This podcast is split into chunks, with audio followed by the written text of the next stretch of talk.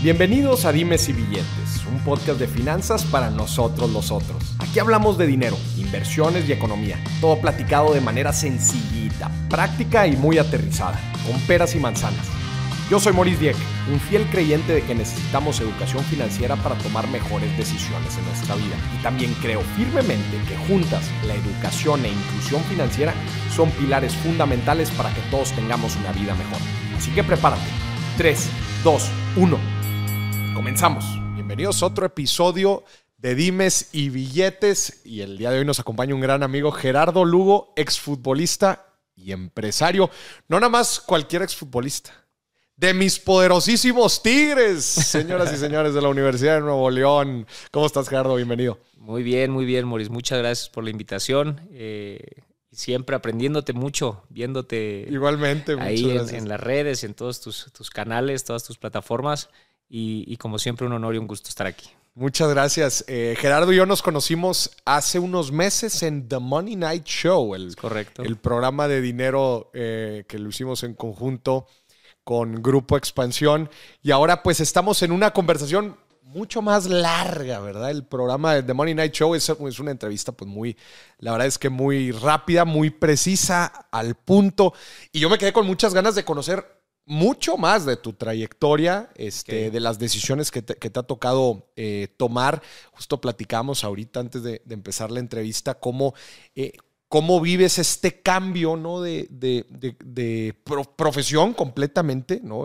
cómo te abres a un, eh, pues un nuevo mundo de oportunidades, de decisiones y que a la vez sucede esta transición en el momento pues tan delicado como la pandemia. Claro. ¿Se de cuenta? Te cambian tu contexto profesional, pero además te cambian el contexto mundial. Sí. Es, es, la verdad es que un cambio bastante fuerte. Entonces, ahorita entraremos a, detalle de, cómo, cómo has vivido todo esto, cómo has vivido tu, retiro del, del, fútbol, las decisiones que has tomado, las inversiones, los negocios. Pero empecemos un poquito por tu trayectoria. A mí siempre me llama la atención y le pregunto a todos los futbolistas, ¿cuándo ¿Cómo supiste que, querías ser futbolista? ¿Desde niño lo traías ya impreso? Pues mira, eh, creo que lo tengo en la sangre por mi papá. Mi papá fue futbolista también. Fue, ¿Profesional? Sí, claro. Fue bicampeón con Cruz Azul. Órale. Fue, al mundial, fue con la selección mexicana al Mundial de Argentina 78. Órale. O sea, ya traía yo un, apellido importante dentro del fútbol. Ahora, eh, cuando éramos muy pequeños, nos, me toca eh, que nos vamos a vivir a España. Eh, mi mamá es española, y mi papá iba a jugar con el español de Barcelona. Ok. okay. En una pretemporada él se lastima y en ese tiempo la, lesión que tuvo pues era muy complicada de, sanar. Él tiene que retirarse y por consecuencia nos quedamos a, vivir allá y estuvimos fácil siete años más o menos en, España, en Malgrat de Mar, en un pueblito cerca de Barcelona, cerca pegado a la playa. Y, este, y bueno, mi papá hizo su, su vida ahí bueno, hicimos nuestra vida ahí, este, pusieron una pizzería, o sea, ya nada que ver con el, con el, fútbol, Solo que mi papá empezó a estudiar el, curso entrenador y eh, empezó a dirigir una tercera división. Ok. Nos llevaba, pero yo el fútbol, pero haz de cuenta que ni lo pelaba. Yo estaba arriba de los árboles, en la bicicleta. o sea, haz de cuenta que para mí el fútbol no existía. Gran parte de tu infancia estuviste allá. ¿Cuántos años? Sí pues yo llegué como de año y medio hasta los ocho años más o menos. Los ocho años. O sea, prácticamente toda la, infancia. En esa ciudad. Sí. O sea, no se movieron de ahí. Sí, ahí. Y este, bueno, quedaba muy cerca de Barcelona. Y, pero este, pero sí ahí. Entonces, eh, él empieza a dirigir todo. Yo al balón, pero ni cerca. Ni cerca. Me acuerdo una vez perfecto que, que fue donde creo que hice clic con el fútbol. A ver íbamos en el carro hacia un partido de él y de repente por la ventana veo y que había niños jugando fútbol. Mm. O sea, lo que yo identificaba como fútbol era para adultos, no para niños. Entonces dije, oye, esos casi son de mi edad. es que lo habías visto tú todo el tiempo. Con, con, adultos. Y, y, cuando yo lo vi era muy chiquito, o sea, yo estaba muy pequeño. Mm. Entonces, eh, no, no, pues no, no sabía si podía jugarlo, ¿no? Como, como tal. Entonces, cuando veo a estos niños, me acuerdo que era una escuela del Real Madrid, mm. este, los veo y digo, ah, pues yo quiero jugar. Le dije, papá, oye, yo quiero jugar como ellos. Bueno, al tiempo, este... Nunca te, o sea, nunca te nunca me presionaron No, ni nada. no, no, no, no. Tú lo nunca me lo, sí. Nunca me, no- nunca me, me- me inculcó el, órale, juega fútbol. Sí. Jamás. Entonces, este, al tiempo regresamos a México. ¿ok? A él le ofrecen un trabajo en, en Cruz Azul como entrenador. De la primera. No, de- no, de escuelita, fuerzas básicas y, y eso. Entonces regresamos y es ahí donde, donde nos lleva la escuelita de Cruz Azul. Ok. Y entonces yo empiezo a ver este, que sí podía jugar al fútbol, ¿no? Empezamos. Eras yo sí- bueno naturalmente. Pues era coordinado. Era muy coordinado, eso siempre, siempre fui. Te digo, andaba en la bicicleta, me paraba en, en- a esa edad chico, me paraba en la bicicleta, hacía cosas de, de- de loco, ¿no? Entonces creo que esa- esas- eso me, me ayudó mucho a, a- a entender rápido el, el fútbol. Y en cuanto lo, lo jugué, le dije, papá, yo quiero ser futbolista profesional. Me encantó, quiero ser. Sí. Y de ahí no paré hasta hace dos años que, que me retiré. Bueno, no he parado, ¿no? Pero hasta que acabó mi carrera. Que tú, tú terminas la carrera en el 2020, que Sí, era justo lo que platicamos ahorita, en esa mera transición, pues también en donde, en donde golpea la pandemia. ¿Cuáles son de tus, de tus recuerdos más bonitos dentro de, de tu carrera? Digo, pasaste por diferentes equipos, pero ¿cuáles han sido así tus recuerdos más bonitos? El, el- uno de los más, más fuertes que tengo y que siempre que lo platico se me pone la piel chinita es cuando me convocan a la selección mexicana. Sí. O sea, el, el llamado a la selección mexicana es de cuenta que es como, como lograr eh, la meta más grande como, como, Como futbolista. futbolista. ¿no? Defender a tu país. Eh, recuerdo que estaba en Morelia, jugaba yo para Morelia en ese, en ese tiempo, en el 2012, y estaba en un centro comercial. Me hablan por teléfono, era eh, el director deportivo, y me dice, hola Gerardo, ¿cómo estás? ¿Dónde andas? Digo, aquí dando la vuelta con, con la familia en, en el centro comercial. Ah, ok, bueno, nada más para, para felicitarte. Nos acaba de, llevar, de llegar tu, tu, tu convocatoria para el partido de la selección eh, contra Colombia en, en el amistoso que se va a jugar en Miami. Entonces, muchas felicidades.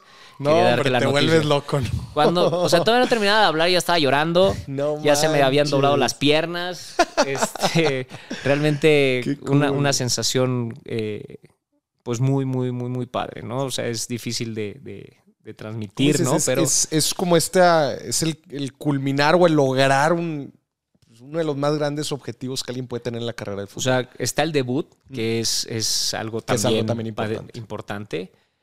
Pero luego el, el tema de la selección ya es como en, en lo profesional, ya es como culminar eh, algo, algo que estás haciendo bien, Claro. ¿no? claro, claro. Entonces, bueno, pues eh, así, llorando, llegué con mi esposa, le dije, le hablé a toda mi familia y feliz, ¿no? Entonces es uno de los momentos que, que más recuerdo. ¿Qué otro, ¿Qué otro momento? Bueno, el del debut, es obvio, ¿no? Este, el campeonato con, con Tigres, mi primer campeonato contra Pumas. Ese fue en el año, el del, El del 2015. 2015, contra Pumas. Y este, El juego de regreso fue, fue aquí, ¿va? En, acá, sí, en CEU. en CEU, de locura penales, ¿verdad? Sí, no, traíamos una ventaja de 4-0. Sí, sí, me acuerdo. Pero no, bueno. no. Y es que ¿Cómo, yo. nos- cómo les gustaba hacernos sufrir a nosotros? Ya sé. No, pero a ver, yo, yo traía ya varios, varios, varias finales perdidas. O sea, ¿Ese fue tu primer campeonato? ese fue mi primer campeonato. Pero si yo hubiera ganado el 50% de las finales que tuve en primera división, hoy tendría una cantidad de campeonatos. Yo perdí cinco finales con Cruz Azul. Ya. Tres de Liga y dos de CONCACAF. No manches. ¿ok? No es algo que, que, que, que me guste decir porque pues, lo usan mucho como para el bullying, Ajá. entendible, pero es algo que me, que me enseñó mucho a, a- a levantarme rápido de las, de las derrotas. No bajar los brazos, no, no, no dejarte vencer por ese tipo de, de- de momentos, porque era uno tras otro. Tras otro. Yo estuve dos años y medio en, en- en Cruz Azul y jugué y perdí cinco finales. O sea, prácticamente cada seis meses estaba jugando Es- una final. Sí. ¿ok? ¿Y Entonces, qué, qué- qué sucedía ahí? O sea, oye, pues cinco, cinco finales eh, seguidas, oye, ¿Qué, qué sucedía? ¿Qué, qué crees que, que, eran los factores ahí que... Pues cuando no era una cosa era otra. Es que ya no... Te Suerte, lo juro. eh, hasta Siempre hay un suerte. grado de fortuna, siempre. Pero, pero pues no, no entendía. Obviamente eh, le tienes que ganar a todo, ¿no? No, lo- no voy a poner excusas, Sí, claro. ni, ni mucho menos. Por ejemplo, la final contra Toluca, donde le dan un golpe a Villaluz, no sé si se recuerda. Este, en, en teoría era penal y roja. Mm. Pues salió peor. No fue ni penal y salió Villaluz, ya no teníamos cambio, ya éramos Sí. uno menos. ¿no? Entonces nos, nos vamos a, a- a los penales y en los penales perdemos. Al final los penales siempre es un, un volado, ¿no? Sí, como Pero- dices, oye, en- en- ya en esas instancias tienes que ganar sobrado, ¿no? Le tienes que ganar a todo, a todo, básicamente. a todo. Entonces, por ejemplo, cuando eh, hubo una contra Monterrey, Mm. no sé si te recuerdas, Cruz Azul Monterrey, donde íbamos ganando el primer Ay, y- tiempo. Y, ganó Monterrey de última, Sí. ¿verdad? Sí, sí, sí, me acuerdo. Íbamos, íbamos ganando el primer tiempo, no me acuerdo si 3-0, 3-1 por ahí, 4-1, algo así. Y terminamos perdiendo ese partido en Monterrey y luego, pues, yo creo que no pudimos sobreponernos a esa, a Esa voltereta que en, que en, el, que en México, pues, no, no supimos qué hacer, ¿no? Sí, Aparte, yo creo que ellos venían con una motivación diferente por haber logrado lo que hicieron en el primer juego Sí, sí, sí, y nosotros no pudimos levantarnos. A ver, somos seres humanos. Eso es lo que, lo que la gente también Claro. debe entender. No somos robots. Que, ten- que, que no, no, de- no podemos sentir, no podemos decaernos. Al contrario, yo creo que eh, los deportistas en general eh, buscan tener esa capacidad de levantarse, de, de- de sobreponerse lo más rápido posible, porque siempre hay revanchas Claro. eh, muy... Te están muy- probando Ajá. una y otra vez. Entonces, bueno. Entonces, después de todas estas tragedias, este... Viene el campeonato con los Tigres. me toca primero perder una con Tigres contra el América, Contra el América. que nos golearon, nos empezaron a expulsar a dos, Sí, tres. Se volvieron locos, sí, sí me acuerdo ahí ¿Te en el? Azteca. Ok, Sí, cómo no. Este, bueno, esa. Yo dije, bueno, ¿cuándo voy a ser campeón? Por favor, Oye, ya. de- decías, se me hace que el de la mala suerte soy, yo. Y entonces, este, en Pumas, me acuerdo que en el de Pumas, me acuerdo que me encontré a otro compañero y este, y, y dijimos, vamos a ver quién es el, el ¿Quién salado. es el, el salado? ganamos nosotros, entonces yo no fui. entonces estuvo bien. Y, y ahí se rompió la, la- la malaria mal- de, co- de campeonatos. Al final tengo uno, pero ve todos estos que perdí. Claro. Perdimos la de la Libertadores con un equipo de Tigres Sí. que era para que hubiéramos arrasado. alma, sí. sí. era para que arrasáramos. ¿Qué pasó? Que nos achicamos, que la cancha, El- que el- esto, que el otro, porque se hablan de muchas cosas.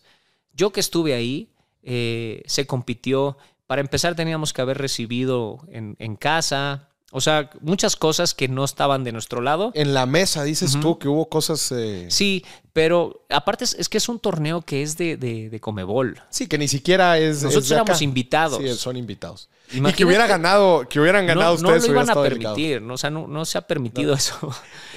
Desgraciadamente tuvimos la oportunidad de hacerlo y no aprovechamos la oportunidad. Y esto es, es de, de- de matar. Tuvimos a River Plate para haberle ganado en el universitario Ustedes le y pudieron. nos empataron de último sí, minuto. les empataron. Pero inclusive antes de la final, ¿no? Es- eh, fue ese juego, que ustedes tuvieron oportunidad de haberlos eliminado. Cuando, sí, lo que pasa que, ¿te acuerdas que nosotros íbamos a ir a jugar con Juan Aurich? Ajá. Lo van a abrir. Ajá. Y si perdíamos, eh, no pasaba a River. Ajá.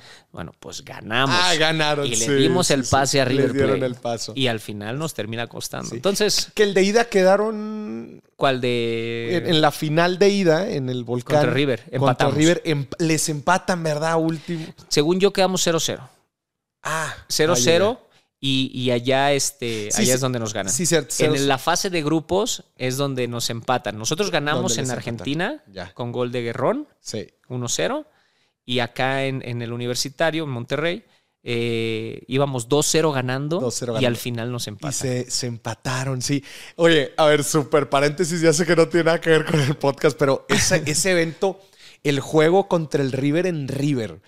O sea, nosotros como espectadores veíamos ahí el estadio, era una locura, ¿va? O sea, la- Es la- hermoso, es hermoso. O sea, ¿Cómo lo viviste son, eso? son- hay, hay a, a quienes a lo mejor les, les impacta. ¿Les impactó? O sea, Pues no sé, es que eso es individual. eso ya es Es individual. algo, yo al contrario, yo decía, wow.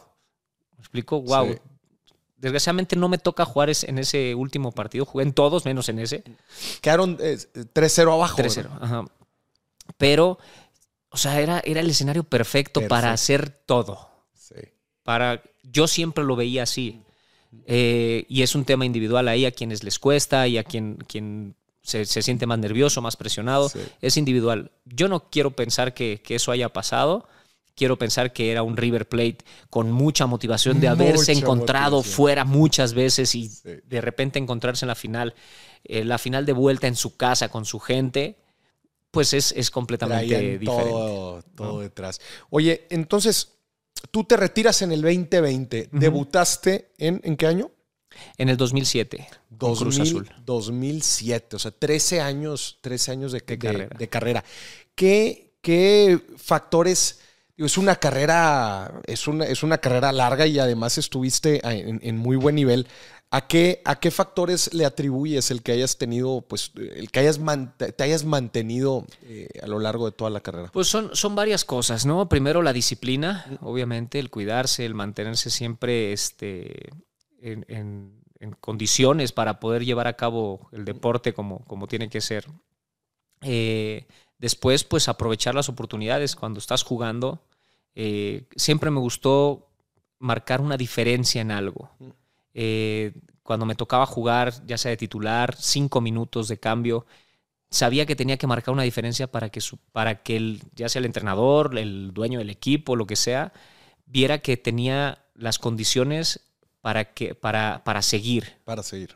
Cuando, cuando tú eres eh, muy, muy plain en tu, en tu desenvolvimiento, terminan siempre a lo mejor escogiendo al que hizo algo diferente. Claro, porque no termina resaltando. O sea, igual y te consideran, ah, yo sé que él no falla. Sí, no falla, pero tampoco me da más. Acierta. O sea, tampoco me da más. ¿no? Y, en me imagino que en los momentos decisivos, ¿verdad? Pues necesitas a la persona que te va a lograr brillar, ¿verdad? Que puede hacer algo. Que te puede hacer algo. Me imagino que va por ahí, ¿no? Sí, e, esa siempre fue mi, mi, mi mentalidad. Y bueno, siempre entrenar, entrenar, entrenar, eh, tratar de ir mejorando siempre día a día, es la única, es la única fórmula. Y, como te digo, siempre ese grado de fortuna, eh, que no te lastimes. En el tema de las lesiones, Que no te lastimes, que, que, el entrenador pues entres dentro de su esquema, dentro de su estilo de juego. Aunque dicen que bueno, que los, los buenos jugadores siempre tienen cabida, pero no siempre. Mm. Te lo digo, no siempre. Entonces, eh, tener también esa, esa, fortuna.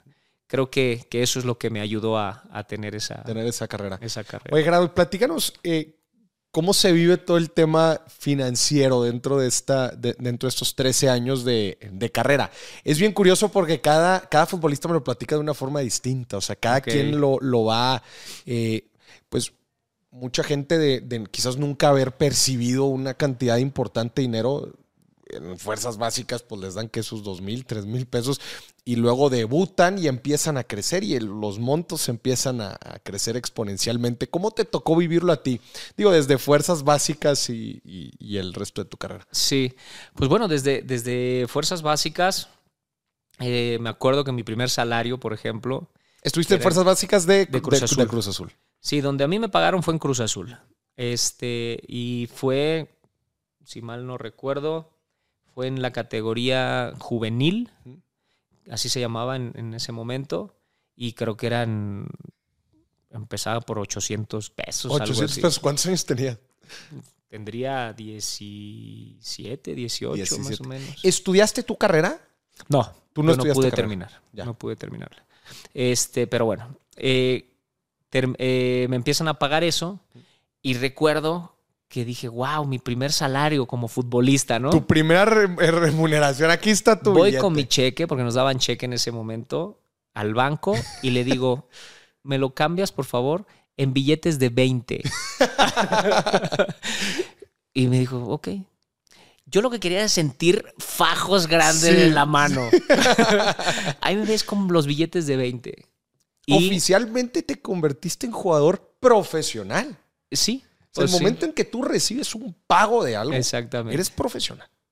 Sí, sí, sí, sí. Entonces estabas ahí con tus billetes de 20. Entonces me dan, pues eran un montón, imagínate, ¿no? este, y dije, bueno, me voy, voy, me acuerdo que fui a, aquí hay una zona por el sur que se llama Pericuapa, cerca de, donde, la Noria, donde entrenaba con Cruz Azul, a comprarme unos zapatos de fútbol. Porque, en, porque en esa época, pues lo que querías era unos zapatos de fútbol. Claro. Este, y me acuerdo que fui, me compré mis zapatos. Al final se fue casi todo el dinero, pero ahí estaba yo contando 20 y 20 y 20. Esa fue tu compra, con, lo que hiciste con, tu primer salario. Unos zapatos de fútbol. Que al final creo que es una buena inversión porque era mi herramienta para, para jugar. Claro, claro, claro. Este, y porque la verdad que en ese tiempo, eh, regresando un poquito a la historia de mi papá, eh, antes como jugadores sí ganaban bien, pero no lo que se gana hoy. Cuando él tiene esta lesión, eh, prácticamente todo lo que él tenía ahorrado, todo lo que tenía invertido, pues lo usó para tratar de salir y, bueno, al, final pusieron este negocio que, de la pizzería que te dije, el restaurante italiano, entre otras cosas. Cuando regresamos a México prácticamente empezamos de cero. Empezaron de cero. Él tenía este el trabajo. Él tenía este trabajo, pero... pero no era lo que, lo que lo que realmente nos, nos daba tranquilidad. yo iba a entrenar, agarraba mi camión, mi pecero, llegaba hasta de, ahí de la colonia del Valle, de la Nápoles, este, agarraba el camión, todo Tlalpan, hora y media, hacía más o menos todos los días a entrenar. De ida. De ida, y sí, hora y media de regreso. Este, y era como, como, como trabajaba yo todos los días. Eh, ¿De alguna forma sentiste cierta presión? O sea, digo, al, principio dijiste que no eh, por el entrar al fútbol, pero ya cuando estabas en el fútbol, ¿sentiste cierta presión o algo de, parte de tu papá? yo no sé, no, no, jamás. Mi papá siempre, siempre me mostró su apoyo a como yo lo, lo decidiera. Eso creo que fue algo que, que, y es algo que aplico yo también ahora con mis hijos. ¿Por qué? Porque el niño tiene que despertar o la persona tiene que despertar por sí misma esa hambre. Esa hambre. Esa hambre de querer ser grande, de querer lograr algo. Si yo se lo quiero hacer a fuerza o si, si lo hubiera querido él hacer a fuerza, a lo mejor hubiera dicho, oye, espérate, pues es que es a mis tiempos. explico? Es como o ese es tu sueño, no el mío. Exactamente. Entonces, este, él lo supo manejar bastante bien. No sé si lo hizo con una intención o si lo hizo porque él estaba con mucho trabajo también. Eh, pero bueno, al final yo amaba el fútbol, mi mejor amigo un balón, todos los días con la pelota, jugando fútbol. Entonces, este, creo que eso fue lo que me hizo eh, volverme eh, bueno, ¿no? Jugando en el fútbol. Ah, y luego, digo, esos fueron tus, tus inicios y luego en el debut, ¿cuáles son tus recuerdos así financieros dentro de, de esa etapa? Ok. Este, pues bueno. Debutaste con, con Cruz Azul. Con Cruz Azul también. Yo tenía un salario antes de debutar, recuerdo de, creo que eran 8 mil, 6 mil pesos. antes de debutar. Antes de debutar. Pero ya estabas en, la primera división A. En primera división, o sea, En la primera A, que es la segunda, hoy expansión. Este, 8 mil pesos. 8 mil pesos, más o menos, aproximadamente. 6 mil. O sea, nada más para la manutención. Pues sí, en ese tiempo a lo mejor este, me daba para mis camiones, para esto, para lo otro.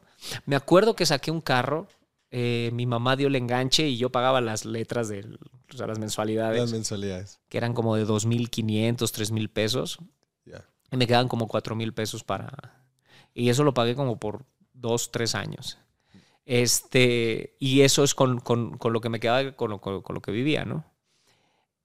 Pero cuando doy el salto y debuto, mi primer contrato, este, logro, logro percibir ya cerca de 80 mil pesos. 80 mil. Pero eh, ya en, ese contrato de 80 lo tenías ya con el primer equipo o en el momento que, debutas? No. ¿Hay un cambio o no? Cuando, no, cuando yo debuto, en juego y todo, yo seguía cobrando mi... Y cuando se acaba mi contrato, ahí renuevo. Ya en la renovación. O sea, yo ya estaba en primera división ganando 6 mil pesos. Ganando 6 mil pesos y jugando. Y jugando. Y, jugando. Es que está, está bien curioso esa, esa parte porque también el tú venir de un de, la cantera del mismo equipo también es un poco. Sí, eh, sí. Cuando eres de casa, tú haces tus aumentos son más complicados. Tus, aumentos son más complicados. O sea, en realidad, eh, y, pongo el símil con cualquier otro puesto en cualquier otra profesión. Tú los, los grandes saltos de sueldo los percibes normalmente cuando cambias, y te hacen una, una nueva oferta.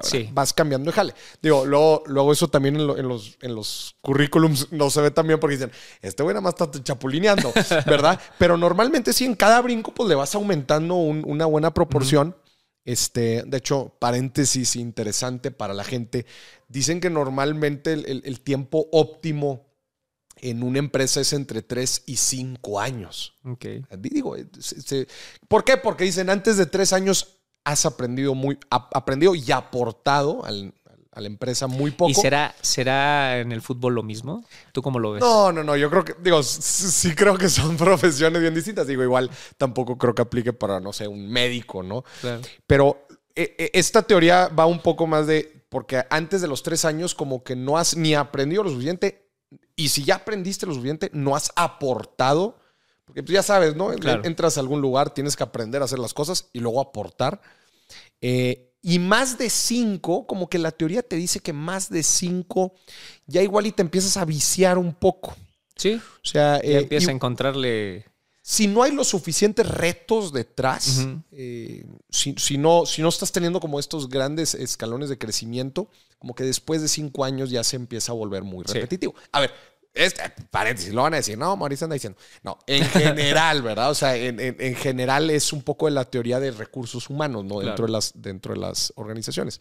Este, no, y tiene mucho que ver con mentalidad. Desde luego. O sea, ¿quién sí quiere seguir escalando? Claro. Y quién dice yo estoy a gusto con esto y de aquí hasta los 60 años. Claro, claro. Pero entonces, en eso que estamos platicando, eh, con los jugadores pasa, pasa algo similar en el tema de los brincos de sueldo. Sí, sí, este, siempre y cuando eh, hayas hecho bien las cosas. Claro. Si no, eh, puedes cambiar de equipo, pero te pueden estar ofreciendo menos porque el equipo en el que estabas ya no te quiere. Ya no te quiere. Sí, claro. en la negociación entra duro. Claro. Y, entonces tú al, eh, debutas, renuevas y ya das el brinco 80. A 80. Entonces de la noche a la mañana, cuando no Dices, estos ya no, ya no me los den en billetes de 20, no, no, no, ya, no, ahí ya era en tarjeta y todo, ¿no? Este, ¿Qué hiciste cuando te cayeron los primeros 80? Te voy a decir lo que hice. Y yo creo que es lo que. Vida habías visto esa cantidad? No, no, no. Te voy a decir lo que, lo que hice y que yo creo que es lo que hacen la mayoría. Lo primero que hice fue irme a comprar un coche, o sea, a, juntar para el enganche de un coche. Me salí de casa de mis papás, renté un departamento. Cerca ahí de la. Cerca, pero irme a vivir solo. Y creo que esos fueron los, los, los pasos más importantes que di con ese dinero. Ya. Eh, ¿A cuántos años fue ese contrato? A los 22 años. A los 22 años, pero fue un contrato con duración. Era por tres años y tenía un aumento cada año. Con un aumento cada año. ¿De cuánto era el aumento? Era 80, luego era 100 y creo que luego 120. Ya. Por ahí iba el, el aumento. Este, entonces, bueno, pues era mi primer contrato, tres años. Ahora, hoy en día, este, un joven con tanta, con proyección o con la proyección que yo podía haber tenido en ese momento, pues a lo mejor no le conviene firmar por tres años. Eh, era lo que te decía, digo, esos, esos aumentos... No, eh, a lo mejor no eran. Tampoco son tan representativos. Digo, de 6 a 80 sí, pero 80 a 100. Eh, y, y, quizás, como tú dices, los primeros tres años que igual y son fundamentales en el, como en es, cuando dar los brincos grandes, ¿no? De, nivel, etcétera. Entonces, este, pues así estaba, ¿no? Obviamente, pues eh, igual era mucho dinero. Mm. O sea, sí, sí, claro. No, ni modo que, dijeras que no, te pusieras a, no, y, es el equipo que ya te quiere, ¿verdad? aparte, cuando ni siquiera tienes un currículum atrás, o sea, es que eso también hay que entenderlo. No puedo querer cobrar eh, pensando en qué voy a hacer. Claro. O sea, tienes que cobrar un poquito también con lo que has hecho. Entonces tenía muy poco yo en primera división. ¿Quién, quién me, interesa mucho esa parte? ¿Quién negocia todo ese relajo? Ese primer contrato lo, me ayudó mi papá junto con otro representante. Con, ¿Tu papá era eh, una especie de tu representante? Sí, o sea, en, el primer contrato. Después mi papá me dijo, yo no quiero meterme en estos rollos. Este, y firmé con una empresa este, española de representación que se llama You First y ellos fueron los que prácticamente manejaron toda mi, carrera. ¿Cómo es esa conversación? Me llama mucho la atención. O sea, digo, te lo platico esta es otra industria, ¿verdad? Pero, pero por ejemplo, acá yo como marca personal, yo tengo un manager, ¿no? El manager al final de cuentas es quien negocia todo el, tipo de contratos y colaboraciones que tiene mi marca, eventos, etc. Pero al final de cuentas lo, hacemos muy de la mano. Digo, mi manager es una persona de toda la confianza de, toda la vida, eh, pero hacemos, eh, digo, llevamos la, el, manejo juntos. Es a lo que voy. Acá tú, tú entras a una eh, agencia de representación me imagino, ya establecida, ¿no? Con sus procesos y todo. ¿Cómo funciona esa parte? O sea, ¿a ti platicas tú con ellos o ellos negocian directamente? Mira, obviamente eh, ya conocen los, los, los ingresos de ciertos jugadores o, cómo está el mercado, exactamente. Del mercado. Eso te ayuda más o menos a saber cuánto puedes, a lo mejor te, te, dicen, es que no, puedes ganar muchísimo más. O te pueden decir, es que tú lo que me estás pidiendo es demasiado, no estás ni cerca de lo que se está pagando, o sea, te estás yendo a las nubes. Porque, porque uno no tiene idea. ¿no? O sea, no sabes cuánto es lo que se está pagando. Y, también, pues, se vuelve muy subjetivo. 50. Bueno, ¿por qué 50 y no 80? ¿O por qué 80 y no 150? Se empieza a volver muy subjetivo, me imagino. Sí, sí, sí. Entonces, este, así es como, como, como se maneja de, de esta forma, ¿no? Y bueno, ya después entran los premios, los bonos, que si campeonato, que si cierta cantidad de partidos, que bla, bla, bla. Eh, el chiste es que, tengas un, contrato donde tú estés a gusto y puedas llevar a cabo tu trabajo de la mejor forma. ¿No? Este, ¿Esta agencia de representación, estuviste con ella toda la carrera? Prácticamente, sí. Estuviste con ellos. Se, se aventaron muy sí, Yo soy, a ver, yo soy una persona que confía mucho en la gente. Eh, quiero pensar que fue fueron muy leales conmigo y que pude haber ganado, o sea, gané siempre lo, mejor que pude haber ganado. Eh, siempre va a haber dudas, siempre va a haber esa cosita, y, y sí habré ganado, porque de repente escuchas, no es que este ganaba tanto, ¿cómo? Y yo, ¿Se da mucho eso? Claro. Entre jugadores. Sí, o sea, te enteras, no es como que el jugador te dice, yo ganaba esto, ¿no? Pero te enteras. es que él ganaba tanto. y acaba nuevo contrato y órale, todo Y entonces dices, oye, pues es que entonces yo ganaba poco. ¿Me explicó? Bueno, pues ni modo, güey. Eso fue lo que, lo que a ti te hizo feliz, contento, hubieras exigido en ese momento. Pero pues también es, es un tema, por eso hay mucho tema de peleas entre los, entre los jugadores, representantes, porque el, jugador a lo mejor quiere más. Eh, a lo mejor el representante, como trae otro jugador que también quiere meter en ese equipo, como que le hace el paro al dueño del equipo y le dice, oye, pues. Mira, te dejo aquí a este, los dos. Este... Eh, bajo un poquito acá. Pero en teoría, pues cada quien tendría que ser individual, no es en combo, ¿me explico? Claro, Entonces ah, hay, hay, muchísimas cosas ahí. Es todo un tema ese de... Sí, me imagino, y especialmente como dices, si se empiezan a platicar unos con otros, cuánto... Y, otra vez, eh, no hay, banda, no hay, no hay tal cosa como bandas salariales, ni mucho menos. muchas veces se, se, se resume a hasta el colmillo del, representante, ¿verdad? O los deals que llegan, que, lleguen a hacer.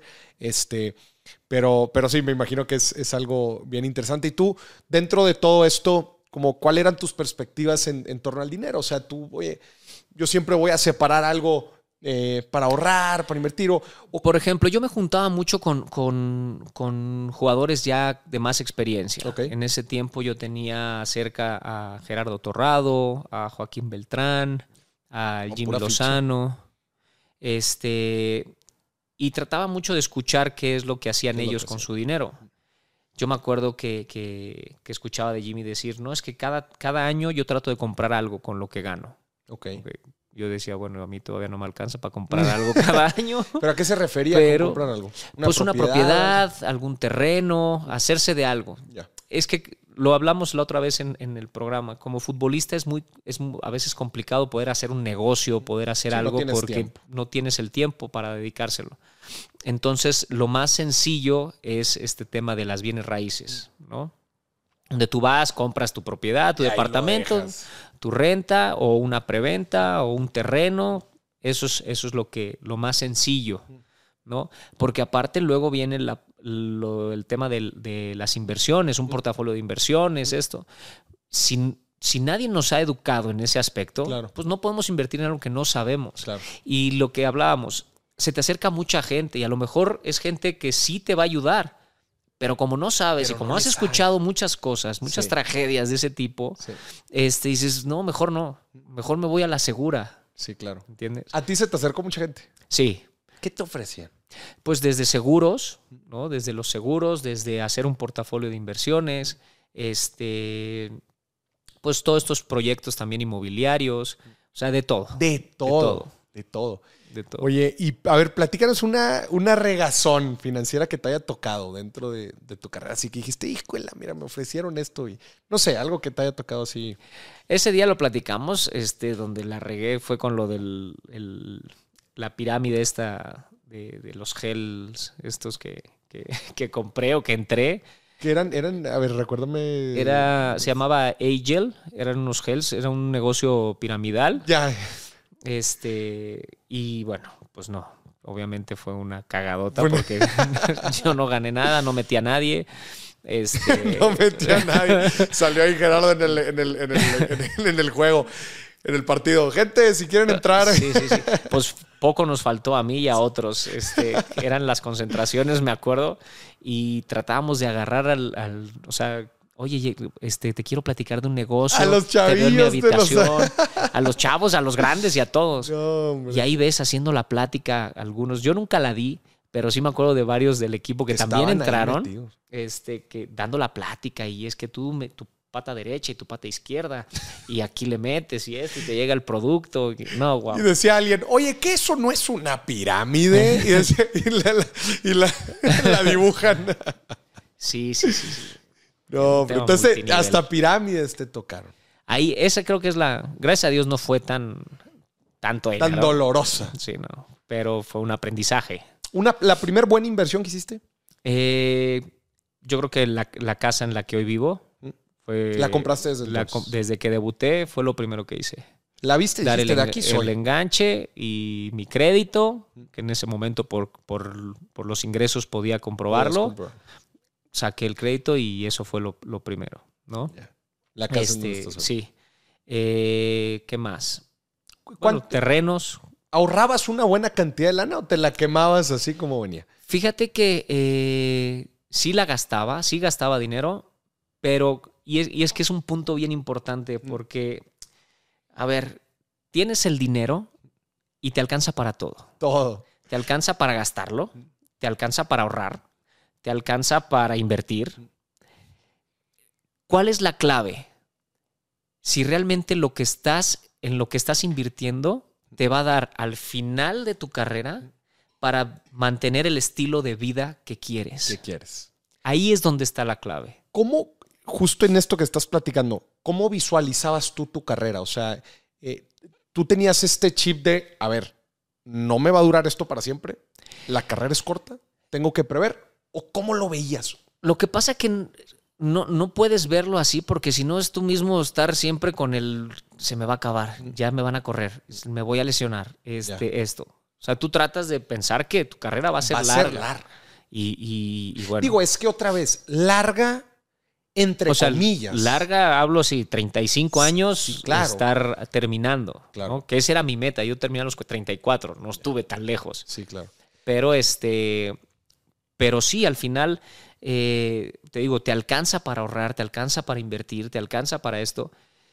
Depende, obviamente, también el, el- el ingreso que tengas. Hoy en día hay unos ingresos que, que da para, para, para hacer, si lo sabes manejar, para mantenerte toda tu vida. En 10 años ha cambiado mucho el panorama financiero de los jugadores. Sí, Porque tú empezaste en el 2007. yo O sea, 2007. ahorita sí. más o menos en, en- en 13 años. Sí, hoy, 15 años hoy, ha lo, cambiado. hoy lo que se percibe es mucho mayor a lo que se percibía en mi tiempo. Mucho mayor. Pues, a ver, no es así como que se dobleteó, ¿Mm? pero sí, sí ganan, sí ganan muy bien. O sea, un, un nivel entrada. Tú dijiste, oye, eh, eh, yo a nivel entrada de, de ya debutado y todo, 80 mil, ¿en cuánto andarán ahorita?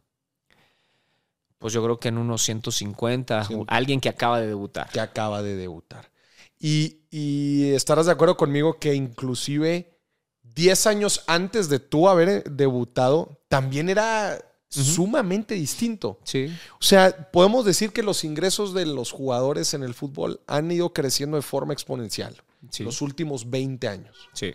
Pues, a ver, hay un ejemplo muy claro. El día que, compra el París a Neymar. Mm. O sea, 250 millones de dólares. Nunca se había visto una compra de esas. O sea, desde ahí el mercado te dice, bueno, prepárense porque viene, viene, viene duro. Y obviamente tienes que ganar con respecto a lo que te están comprando. Sí, claro. Entonces, este. Sí, claro, porque luego mucha gente dice, ¿cómo puede ser que los jugadores ganen tanto? ¿No? Y les dice, a ver, no, los equipos de fútbol no son madrecitas de la caridad. O sea, al final de cuentas, esa, eh, lo que le están pagando a los jugadores, a la plantilla completa, es una inversión que se está haciendo que ellos esperan en algún momento tenga un retorno. ¿Cómo va a tener el retorno? Pues no sé si va a ser vendiendo camisas, no, no sé si va a ser vendiendo abonos o todo en conjunto, pero al final de cuentas los números les tienen que dar. Claro. Pues digo, al final, si tú tienes buenos jugadores, también los derechos de transmisión, por ejemplo, televisivos, también se hacen más atractivos. Claro. Entonces también puedes cobrar más por esos, eh, por esos derechos de transmisión, publicidad, este, patrocinadores, eh, el tema del merchandising, este, etcétera, etcétera. los bonos y antes cuando trajeron a Ronaldinho eh, a Querétaro, nadie iba a ver al Querétaro y de repente todos los estadios llenos cada vez que llegaba al Querétaro. Entonces, es, es un poquito por ahí ese tema, ¿no? Cuando entras a la selección, ¿Cómo está el tema de la compensación en la selección? ¿Pagan en la selección? No, no hay un salario como tal. Eh, es a base de, premios o bonos. ¿Premios que por goles, juegos ganados? Por, juegos ganados, sí. Juegos ganados. En mi tiempo eh, se, pagaba a todos parejos un, premio y así lo, manejaba. Oye, volviendo al tema ahorita que decías, a ver, el objetivo mientras... Sí se ganaba. Sí se ganaba. Eh, que decías, el objetivo era o pensabas una vez que me retire, quiero mantener el estilo de vida que, estoy llevando ahorita. ¿Cómo planeaste hacia ello? Mira, eh, te, voy a ser bien sincero. Yo no, no, lo, no lo sabía hasta los últimos años. O sea, no es que no lo supiera, sino que no, no senté cabeza en, ese aspecto. Y a ver, empecé a sacar cuentas y dije, ok, tengo esto, tengo esto. Oye, pero no me alcanza todavía para, para, lo que, para mis gastos fijos, para lo que yo tengo o para lo que yo gasto. No, hombre, pues a ver cómo tengo que hacerlo. Hasta los últimos años. Sí. ¿Por qué? Porque vuelvo a lo mismo, porque nadie te dice, nadie te lo explica. Y como tú dices, no estás pensando en que, en se faltan 10 años, faltan 9, faltan 8. No, pero aparte, porque estás ahorrando y estás invirtiendo. a ver, yo estaba comprando propiedades, estaba este, en, un, fondo para el retiro. o sea, eh, tenía varias del 100%, ¿cuánto lo destinabas a las inversiones mientras eras jugador? Pues yo creo que un casi un 70%. 70%. Y con el otro 30% tus gastos fijos. Más o menos. Sí, sí, sí. Sí, porque me acuerdo que llegaba a fin de mes y ya no tenía dinero. Y decía, bueno, es que pagué esto, pagué lo otro, el fondo, el departamento, el terreno, esto, ok. Y decía, pero pues estoy, lo estoy invirtiendo, ¿no? Lo estás haciendo bien. El tema es a qué nivel de vida subiste con ese 30%. ¿Me explicó? Hablemos de eso. Inflación de estilo de vida. ¿Cómo lo viviste? Tú dijiste, ganaste tus primeros 80, enganchaste el departamento y te compraste un carro. ¿Cómo fue tu inflación de estilo de vida a lo largo de tu carrera como jugador? A ver, eh, como todo, yo creo como todo futbolista o, persona que, logra empezar a tener éxito, pues lo primero que quieres es cumplir todos los sueños que tuviste de, chico. O que en algún momento lo viste, o sea, viste a alguien eh, haciéndolo, comprándoselo o teniéndolo. Eh, es obvio que cuando yo estaba niño veía a los futbolistas de primera división llegar en carrazos, tener casas hermosas. Eh, tener buenos relojes, buena ropa, pues es que al final es Vas llegando así de chavito, ahí llegan todos los, ya los colmilludos de tantos años. Claro, claro. Y, siempre me ha gustado, o sea, quiero ser sincero, siempre me ha gustado el, vestir bien, el, tema luxury de alguna forma. Este, siempre me ha gustado. No es un tema de, vanidad, es un tema de, que me gustan las cosas buenas. ¿no? Creo que, que detrás de todo eso hay, hay, hay un trabajo para, y se nota la diferencia de mm, algo bueno y algo no, que no es bueno. Entonces, bueno, siempre, siempre me gustó. Nunca me volví loco, más que en una cosa que, ten- que siempre amé los coches, por ejemplo. Siempre, o sea, es este, un gastito culposo. Sí. Eh, cuando estaba yo en Santos, eh, antes de. Bueno, en Santos sí, que fue donde fue mi mejor contrato, porque yo ya venía de selección y todo. Ya después de varios años, eh, varios años después de, de- de todo el tema del Cruz. Azul. etc. Exacto. Este, Ya venías de sí, ya venías de selección Ya venía y de todo. selección. ¿De cuánto cerraste ese contrato? Ok. ¿En dinero? Sí. Fueron, si mal no recuerdo, como 600 más o menos. 600. 600 y cacho. Más bonos y todo el relajo. Sí, sí, sí. Este, bueno, agarro y yo desde niño, todavía no había debutado, yo ya me metía a todas las agencias de coches. Me metía, no preguntaba. habías ni No, debutado. yo ya sabía, yo sabía más del coche que el mismo vendedor. Yo le decía, oye, este es el que trae la suspensión, no sé qué, y este se levanta el alerón, ¿verdad? Y cuando quieres hacerlo del launch control, ¿cómo es? Es Así, como que me veía el vendedor, este, bueno, pues este güey sí sabe, ¿no? Sí, sabe. Déjenme preguntar. Y iba y preguntaba y a ver si hiciera eso. Ok, ¿me puede hacer la cotización, por favor? ¿Cuánto daría de enganche? Yo no tenía ni un peso. Ni un peso. ¿Cuánto va a dar de enganche? Tenías los 6 mil, 8 mil Sí. pesos ahí. ¿Cuánto va a dar de enganche? Pues no sé, calculo, yo sacaba un cálculo, pues a ver, un 20%, un 30%. Ah, ok. No, pues le quedarían así las mensualidades. Ah, ok, muchas gracias. Pues le voy a dar una checada, una pensada y yo le aviso. Pero a ver, y salía de la agencia y agarraba el camión y me iba a mi casa. A tu casa. Pero era, era algo que, que yo atraía, o sea, que era algo que quería lograr. Sí. Entonces, cuando llega ese contrato, me voy a la agencia, a la Porsche, ¿Compraste, ¿Qué compraste? Por y me compro un, un Carrera 911 Ufa. Cabrio, negro. Lo mandé a configurar todo. Todito. Me tardó cuatro meses en llegar Sí. en Alemania. Y este, y bueno, pues yo feliz. Yo iba haciendo el seguimiento. Era el auto de tus sueños. Era uno de mis sueños, obviamente para arriba hay más, ¿no? Pero, pero en ese momento para ese, ese me, momento. me alcanzaba. Y me alcanzaba y raspando, ¿no? Ya. Pero dije, necesito cumplirlo. Lo algo- compraste cash. Mm, Te endeudaste. No, meses sin intereses. Meses sin interés. Sí, yo negocié ahí, di, un, di un, un coche que tenía y otro cachito. Y después me hicieron las mensualidades a meses sin intereses, creo que fue año y medio. Y ahí Ah, todo. lo, lo- lo terminé No, de pagar. qué chulada. Y bueno, pues fue uno de mis, de mis sueños cumplidos. ¿Alguna vez adquiriste deudas fuertes? A ver. Pues es que fuertes, pues yo creo que las de las propiedades. Los créditos hipotecarios. Ajá. Y, no, y, y muchas veces buscara, buscaba yo que fueran meses sin intereses. Había muchas oportunidades en, en- en tanto en terrenos como en departamentos donde, Desarrollos donde- inmobiliarios en donde donde conseguías te daban. Y como tenía yo en ese momento cómo justificar, Sí, pues te lo, lo hacía. sin problema. ¿no? Ya. Entonces, me lo Entonces tu gasto culposo son los carros. Sí. Y a ver, sigamos con el tema de la planeación este, que veías este, en los últimos años, ya cerca de tu retiro, dijiste, oye, a ver, espérame, déjame, empiezo a hacer aquí unos números. Oye, todavía me falta. ¿Qué sucede en los últimos años previos a tu retiro? Digo, ya sabías, no es como que sepas específicamente, me imagino, cuándo te vas a retirar, pero ya sabes que vas un poquito de Empiezas, bajada. empieza, exactamente, empiezas a tener problemas para encontrar equipo. para encontrar equipo. Empiezas a, a- a encontrar salarios que ya no, o sea, ya te empiezan a ofrecer salarios que ya no es el que ganabas. Ya.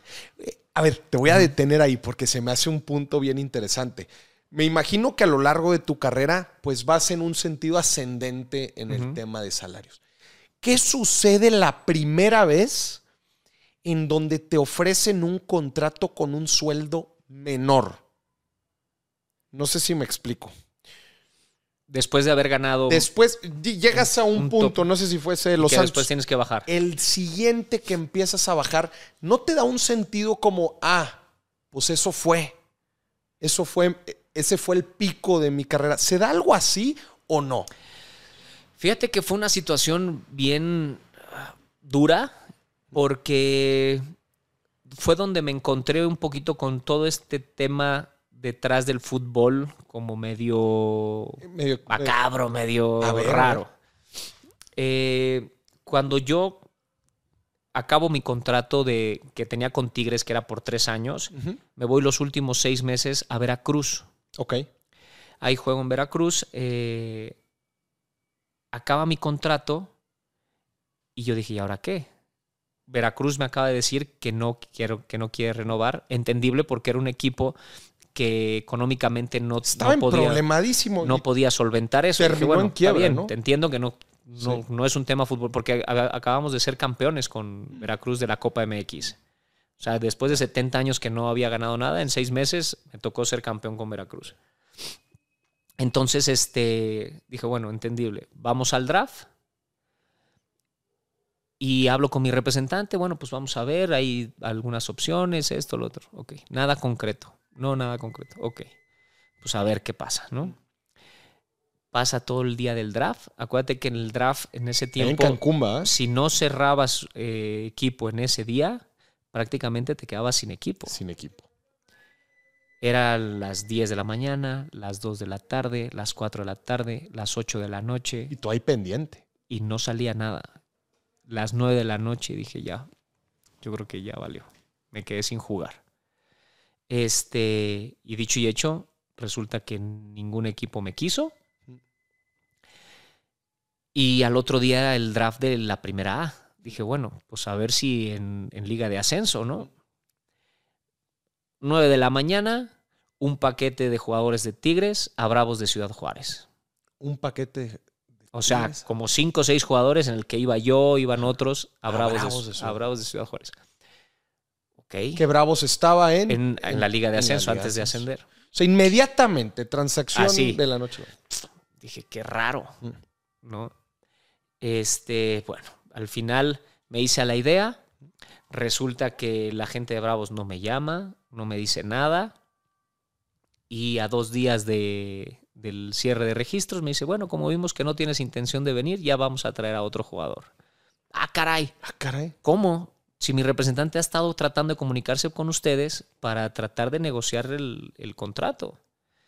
Yo creo que ellos pensaban que yo me iba a ir a presentar, a entrenar y todo, sin contrato ni nada, pues es complicado porque Claro. en un entrenamiento te lesionas y quién ve por ti, porque no tienes contrato. Sí. ¿no? Dije, no, pues, y si ellos no, no, No han dado señales de luz. pues pues, ¿qué voy a hacer? Aparte, pues, fuera de México yo soy libre, puedo buscar en otro lado. claro. Bueno, pues resulta que nada, este, me dicen que no entro en planes ya, que muchas gracias. Le dije, pero ¿cómo? O sea, si ya me escogieron en el draft, Mm. o sea, y sin siquiera ofrecerme algo, Ajá. no, no me ofrecieron. Si me hubieran dicho, pues hay un peso, digo yo, pues no, muchas gracias, pues ya es mi culpa, ¿no? Sí, claro. Pero ni eso. Entonces fue muy raro. Hubo todo un tema y una novela este, donde yo lancé unos tweets y... Con los bravos, ¿verdad? Con los bravos. Eh, no, Bravos o Bravos de Ciudad Juárez. Bravos de Ciudad Juárez. Hay hubo un tema ahí entre Tigres y Bravos de Ciudad Juárez eh, que está medio curioso, ¿no? ¿Hoy no se te hace sospechoso? Muy, pero muy sospechoso. Han pasado varias cosas eh, desde, ese, desde eso que estás platicando y ha habido ciertos ahí cambios curiosos entre el Tuca y, y los, y Directivas. los directivos. Digo, ¿Qué- ¿Qué, qué pasó ahí? O sea, está medio... pues mira, yo quiero pensar o, o creo, lo que pasó es que eh, ellos ya tenían claro que me iban a mandar a, a Bravos de Ciudad Juárez. Mm. Este, y por eso no me dieron, no dieron oportunidad a que otros equipos de primera división me pudieran Te contratar. pudieron contratar. O sea, Desgraciadamente, como que te bloquearon. desgraciadamente en México, con el pacto de caballeros, todos los clubes tenían la posibilidad de, aunque acabaras contrato, seguir siendo dueños de tu carta. Ya. Entonces no podías registrarte ni registrar. contratarte con nadie más, aunque ya no tuvieras contrato. Ya. Entonces, este pasa eso y eh, yo creo que ellos haciendo los números, sus cuentas y esto, han de haber dicho, ¿sabes qué? No le llegamos. Porque es un- al final un equipo de liga de ascenso. Claro, claro, claro. Pero pues no le llegamos, pues ofréceme algo, Ofrece ya algo. negociamos, ¿no? Sí, Pues yo creo que han de haber dicho no y no. ya. Y me dejaron sin jugar. Y Y, en- y ahí fue donde me quedo sin jugar. De repente recibo una llamada de Joaquín Beltrán, que estaba de director deportivo en, en Querétaro, en Los Gallos. Me dice, oye, supe de tu situación, te ofrezco como apoyo, vente a entrenar con el equipo. Eh, si te sale algo fuera, pues adelante, ¿no? Pero si no, este, pues vemos si para el próximo torneo, si los entrenadores quieren, pues te quedas con el equipo. voy para allá. O sea, para, por lo menos te ofreció ahí la plataforma para, para, entrenar. Para seguir entrenando y ver si salía algo. Ya. No me salió nada fuera, este, porque tampoco es tan sencillo irte a jugar fuera, ¿no? Eh, en el tema de que, pues, dicen se quedó sin jugar. O sea, los equipos tampoco. No son tampoco. O sea, ya después de esta experiencia ya vienes con una etiqueta ahí medio. Así hayas hecho lo que hayas hecho. Eso es lo O sea, que, estuviste en un periodo en donde en teoría nadie mm, levantó la mano. Exactamente. Entonces, bueno. Este, acaba el torneo y Gallos Blancos me da la oportunidad, oportunidad. y me contrata Gallos Blancos. Ya. Por menos de la mitad de lo que yo ganaba. Ese fue como el primer salto hacia abajo. Pero muy para abajo. Muy para abajo. ¿Qué, pensaste en este momento? O sea, eh, ya quizás te, te, pusiste en modo, en modo, ah, bueno, ya vamos en hacia modo la parte En modo alerta. En modo alerta. A ver, en modo alerta en el tema porque yo ya traía destinado cierta cantidad de dinero para todas estas inversiones. Entonces, de la noche a la mañana. Comprometidas, tenía cierta lana. Ya no me alcanza para esas. Entonces, ¿qué haces? Entonces tienes que usar ese dinero que, estás percibiendo ahora, pero aparte tienes que empezar a ver cómo generas para poderlas pagar. Como no podía generarlo de otra forma, empiezas a vender, empiezas a tener que pagar unas cosas por otras. Ahí es donde empieza todo ese, todo, todo ese, declive de, lo que yo tenía eh, bien estipulado, que quería hacer. Y es que, ¿sabes qué, Gerardo? Eso pasa muchísimo. Al final de cuentas, creemos que eh, creemos la seguridad de nuestro ingreso es, es, es, valga la redundancia, segura por un periodo prolongado. Y hay veces nuestro estilo de vida, bajarlo es mucho más difícil. Claramente es mucho más difícil, e inclusive junto con otros compromisos que probablemente tengamos, como en el caso este de, inversiones. Tú entras a Gallos y después cuánto tiempo... Eh? Y ese era mi compromiso mayor o sea, las inversiones. Las inversiones. Siempre fue ese mi, mayor compromiso o, mi, o mi, problema más grande, mm. entre comillas. ¿Por qué? Porque pues, tenía el fondo, el fondo de, para el retiro, mm. lo tenía en dólares. Entonces también a mí se me duplicó. Lo que yo tenía que pagar. Cuando yo lo empecé, dije, ah, pues esto lo puedo pagar bien. Y de repente, cuando ya me bajan el salario, estaba en, su, en, un tema de 19, 20 pesos el, el dólar. fue para arriba. Entonces ya se me volvía muy complicado poderlo pagar. Pero si no lo pagaba, ya le perdía. Entonces dije, no, lo tengo que terminar a fuerza. ¿No? O sea, son situaciones. Y, por ejemplo, en, este, en esta última etapa, ¿qué porcentaje de tu ingreso destinabas para estas inversiones? Pues es que prácticamente era, era lo, lo que podía usaba un cachito para, para el tema de, mis gastos fijos de casa, de niños. Yo tenía tres hijos ya, que ahí voy a ir con otro tema importante. este, pero, pero ahorita, ahorita lo, comento. Este, pero prácticamente lo que tuve que hacer fue... Liquidar otras propiedades. Vender el Porsche. ¿Vendiste? El, ahí es donde se va el Porsche. Ahí es donde se va el Porsche. Ahí es donde el, uno de los lujos que me estaba dando no podía seguirlo teniendo. ¿Te afectó anímicamente? Sí me dolió, sí me dolió. Eh, porque, a ver, es dar para atrás, es ir para atrás, es algo que ya había logrado, Este, conseguir y que de la noche a la mañana lo tienes que dejar. Sí, por otra inversión, pero que no era lo que yo tenía planeado. trae cierta sazón. Digo, lo vendí para pagar un departamento, ok, o sea, para pagar parte de un departamento, parte de para lo del fondo del retiro, etcétera.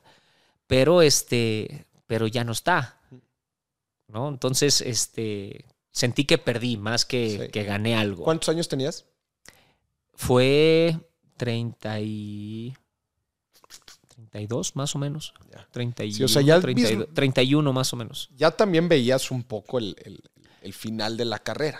Pero es que sabes que físicamente yo estaba muy bien. estabas bien. Sí, no, o sea, no me sentía mal, ni mucho menos. Al contrario, creo que estaba en una madurez importante en el tema futbolístico. Pero bueno, eh, como te digo, hay veces que la fortuna, un poquito, estas cosas que ya no están en manos de uno, son las que te juegan este, esta mala jugada y que tienes que saber cómo reaccionar ante, ante eso. Así fue como, como reaccioné yo, ¿no? Y bueno, pues este, así es como, como pasa. ¿Por qué toqué el tema de los hijos? Porque es algo que también le pasa a muchos futbolistas. A ver. Lo primero que hacemos, o lo primero que muchos hacen, este, antes de tener un patrimonio, antes de, muchas cosas, pues es, tienes a tu pareja, tienes familia, eh, no mides si puedes tener un hijo, si puedes tener dos, si puedes tener tres. Muchos dicen, pues donde come uno, comen dos, comen tres. Pues no.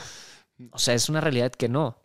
¿Por qué? Porque pues ni modo que tenga a mi primer hijo en una escuela de paga y a los otros en, las en una de gobierno. ¿Me explico? Claro, claro. Entonces, ahí es, ahí es donde, donde empiezan estos gastos fijos que se empiezan también a elevar automáticamente en algo que a lo mejor tú decías, pues mis hijos son una bendición, claro, sí son una bendición. Y hoy no me arrepiento nada de, de haberlo hecho, pero hoy me exige muchísimo más en el tema económico el tener que salir y buscar cómo eh, conseguir para no bajar el estilo de vida mm. y mantenerlo. ¿no? Claro. ¿Tú hiciste alguna planeación o, fue tu caso precisamente este? Eh, no, a ver, es, completamente mi caso. Eh, muy enamorados, nuestro primer hijo y, yo quería tres. O sea, sí es una realidad sí, quería sí es una realidad. ¿Ustedes, ¿Ustedes en casa cuántos eran? ¿O tú fuiste hijo único? No, éramos, era mi papá, mi mamá, mi hermano y yo. Ya, eran dos. Pero tú este, decías tres. pero yo quería tres? Quería dos niños y una niña. Eso y así es como los tuve. No manches. O sea, es, una bendición. Un Hiciste la receta, vámonos, esto es lo que quiero. Sí, pero obviamente el, gasto, pues también así se siente, ¿no? ¿Cuántos años tiene ahorita? Eh, el grande tiene 13, la nena tiene 8 y el más chico tiene 7. ¿Algún futbolista? El grande, el chiquito ahorita todavía como que va agarrando la onda. ¿Quiere jugar profesional? Sí. Sí. Sí, sí, sí. ¿Y cómo va? Bien, a ver, eh, ha sido muy, muy complicado para él porque hemos cambiado mucho de ciudad. De ciudad. Este, él estuvo jugando prácticamente en fútbol escolar y apenas ahora que estamos ya más establecidos, bueno, la pandemia no hubo nada. Entonces son dos años que, también hubo una laguna importante para el tema de, del fútbol. Este, apenas eh, lo pude meter a un equipo ya más, más profesional, donde entrenan todos los días y entonces se nota ese cambio de nivel. Ese cambio de nivel y le va a costar, obviamente, pero depende de él. O sea, creo que en la sangre lo tiene porque lo veo es un jugador, es un, es un chavo que, es coordinado, que tiene idea, pero que tiene que mejorar muchas cosas, muchos aspectos. Y que solo va a depender de él. Ya. ¿no? Tú, tú lo apoyas. Yo lo apoyo y, lo, y, hago que pueda ir a entrenar y le doy los zapatos y todo lo que necesite, Pero el hambre la tiene que despertar él y, mejorar solo él. ¿Te hubiera gustado a ti haber estudiado una carrera? Sí. ¿Qué hubieras estudiado? Pues mira, a mí me gustaba mucho la, el diseño automotriz. Diseño, ingeniería automotriz. Sí, primero tenías que estudiar ingeniería automotriz, obviamente. Y luego, la rama de diseño. ya vi que tú eres de carros. Sí. Y fíjate que hoy en día ya le perdí un poco el, gusto. No, pues llegaste al, llegaste al 911, güey. o sea, le perdí un poco el gusto a esa idea que tenía de los Pocas cosas te impresionan. Pero este, pero yo creo que fue un poquito también por, porque ya las responsabilidades son otras y dices, bueno, ya creo que por ahí. Tuviste tu etapa, tuviste tu momento. Pero si era alguien que en la secundaria, en la primaria, me ponía en todas mis libretas y había coches dibujados. Oye, ¿y le vas a decir a tu hijo que estudie una carrera o no? Sí, claro. claro. Le vas a decir, oye, hazlo por mí. Sí, por, por, por él. A ver, yo, yo voy a vivir y voy a apoyarlo hasta donde más pueda pero es por Él. O sea, todos tenemos que ver por, por qué queremos ser cada uno. Si, si, si Él me va a entregar una carrera nada más por cumplirme a mí, pues a lo mejor los, pues no sirve de nada. No sirve de nada. O sea, Él tiene que descubrir que esa es mi misión, sí, hacerle entender eh, que tiene que ser una persona preparada, porque el mundo es, es duro, ¿no? Y que, que, que tiene que, que lograr ser en lo que quiera, un chingón. Un chingón. Eso es, eso esa es mi misión. O sea, transmitirle eso a mis hijos. Que lo que quieran hacer, que lo hagan bien y que lo hagan con el corazón y que se entreguen, pero que no anden, ay, voy a probar esto, ay, voy a probar lo otro, ay, quiero esto, quiero lo otro, porque no terminas haciendo nada. Claro. Oye, y hacia la parte final, eh, ah, bueno, nada más estábamos terminando de hablar de, sobre, sobre los hijos. Eh, entonces, sí, como que tú dirías una correcta planeación en las diferentes eh, etapas de la vida en las, que se, en las que se tienen los hijos para también medir un poco la responsabilidad financiera que requiere, ¿no? Era de lo que nos estabas compartiendo. y ahora platícanos hacia el cierre de tu carrera. O sea, ¿cómo vives esta etapa? Oye, nos aventamos un súper cotorreo y todavía ni llegamos a la parte final, que es también de lo más interesante. ¿cómo, ¿cómo, llegas al, al final de tu carrera? Ok, pues llego con, esta situación de donde mi salario es. ¿Estabas en eh, Gallos? ¿Fue tu último equipo? No, fue, a ver, después de, Querétaro, buscando esta, esta situación de seguir jugando, de buscar tener posibilidad. que un año en. En un año en Querétaro. Estuviste un año en Querétaro. Me voy a Costa Rica. Mm, estuviste, sí, cierto. Estuviste. Me voy un año a Costa Rica, donde me va muy bien eh, futbolísticamente, salarialmente no. Mm. Eh, Estuviste en el... En el Herediano. Herediano. de Costa Rica. Eh, que les mando un saludo a todos los heredianos. La verdad que, me fue muy bien. Era, era complejo llegar como mexicano, como extranjero a, Centroamérica y hacer bien las cosas y que la gente te tuviera estima. Eh, al final se logró y por eso se, les quiere a todos los, mm. los, costarricenses. Este, salarialmente no, no era una buena opción. Pero este, yo lo usé como una plataforma para ver si lograba conseguir equipo nuevamente en México y, volver a, hacer algo, ¿no? Al final no. Ahí entonces es donde, donde regreso de Costa Rica y entra la pandemia. Y justo entra la pandemia. Entra la pandemia. Después de varios meses, eh, analizando, viendo que no había fútbol, viendo que... Estaba un mundo apagado. Y viendo cómo mis ahorros cada vez iban bajando. ¿Por qué? Porque yo ya venía poniendo de mis ahorros. Para tu estilo de vida. No necesariamente el estilo de, vida, sino para, para temas que yo ya tenía comprometidos de, inversiones que tenía que terminar de pagar. Entonces, tu se entonces ya era, ya no era el ahorro que tenía, entonces empezó a bajar, a bajar, a bajar con tal de, porque yo ya no estaba generando. Sí, ya no estabas ingresando. Lo que, lo que lo poco que, que generaba, bueno, lo que generaba me daba así para, para las escuelas, para la comida, para mantener los coches, para esto, para lo otro. Pero no ni siquiera para un tema de lujos, de irme, los vámonos de vacaciones a Europa. No, ni vámonos a, las mejores tiendas a, comprarnos el, closet, pues tampoco. Ni, ni, tampoco lo hice nunca, ¿eh? tampoco, seamos claros. Pero, este, pero no, o sea, era para lo normal, gastos fijos este, que son altos porque pues, con tres hijos no es, no es, no es barato. Sobre todo, eh, hablo de estilo de vida, siempre hay para hacerlo para abajo pero al menos algo, algo estable, algo que, vayan a una escuela este, privada, eh, que tengan un buen transporte, este, que, que mi esposa y yo podamos movernos en, un coche que no se nos vaya a parar. cierta estabilidad. ¿Me explico? O sea, cositas de esas. Entonces, este, ese, es, ese es mi estilo de vida hoy en día.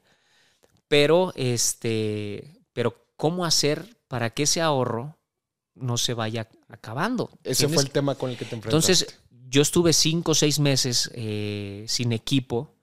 Dije, ¿qué hago? Y ya, eh, ya, con la pandemia encima, dices, ¿qué haces? ¿Sigues con la esperanza de agarrar equipo? El fútbol está parado. En México hay poca oportunidad ahora para el futbolista mexicano. Veía yo los equipos y había uno o dos jugadores mexicanos en el once titular. En el once titular antes de, esto me habían hecho dos, tres ofertas donde me pagaban que ni un chavo de, primera A ganaba eso. O sea, era como aprovecho tu, tu, situación. situación. y te tiro a matar. Dije, no, es que ni siquiera me alcanza y me tengo que ir a vivir a tal lado. Y dije, no, esto no es. Dije, ya, creo que es, es el momento de, decir adiós, de decir gracias y, y toda esta energía que tengo todavía, usarla para emprender, para crear proyectos y para ver qué voy a hacer. ¿Qué hiciste el día uno que habías definido hasta aquí llegó la carrera? ¿Qué hiciste día uno?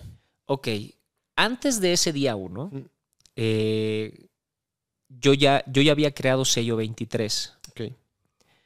Entonces, empecé a perfeccionar el despacho de arquitectura eh, porque era algo que me gusta. ¿Cómo Y- entraste a arquitectura?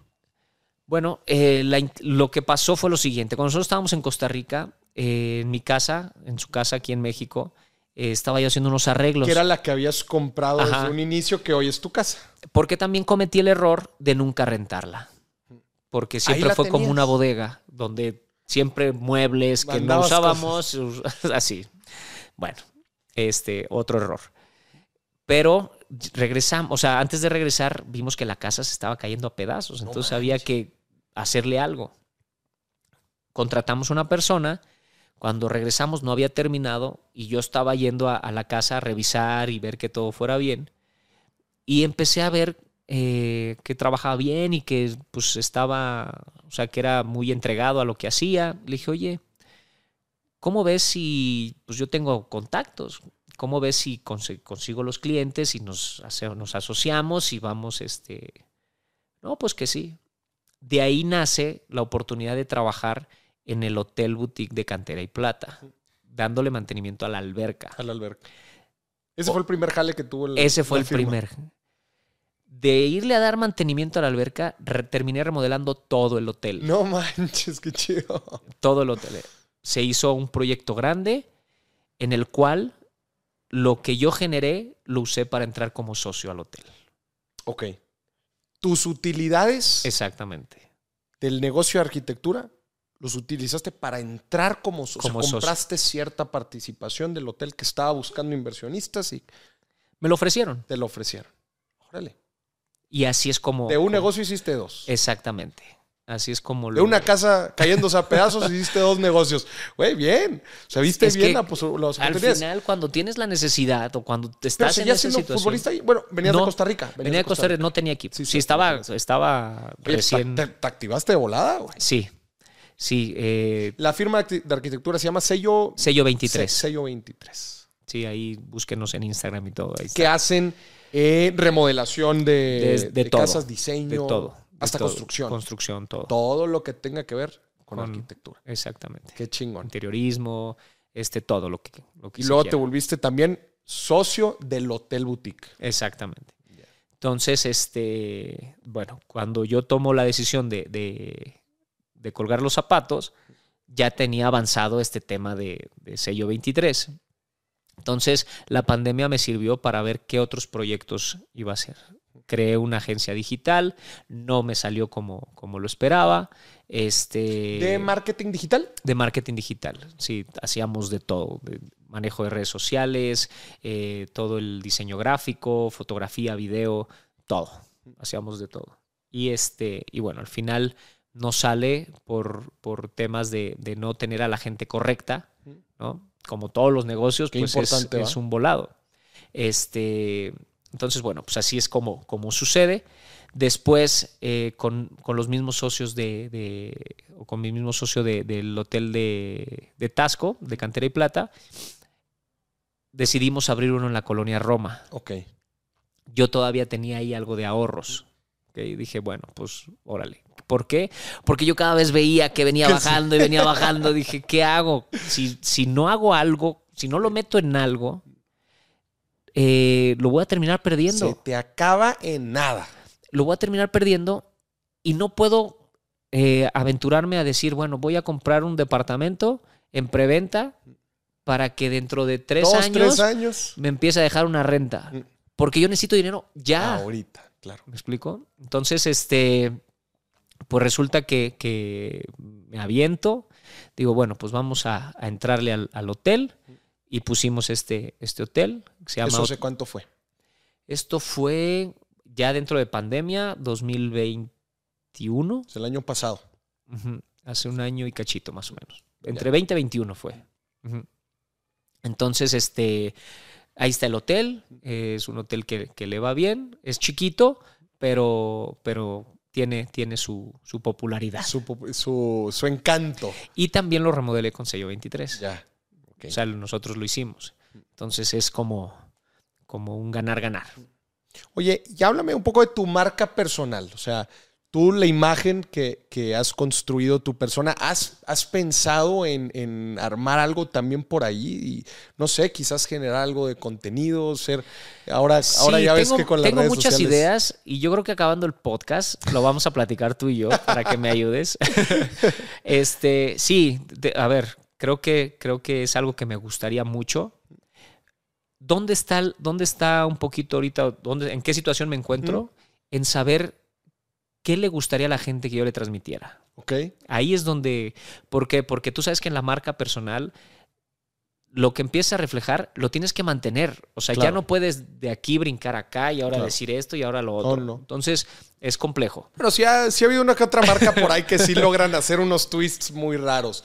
Pero, pero sí, justo como lo platicas, eh, creo yo, digo, a ver, también creadores hay de todos, hay de todos los estilos, ¿verdad? O sea, está desde luego el, el stand pero ¿no? Que ha sido pues comediante, ¿no? Toda su vida y le encanta todo ese rollo.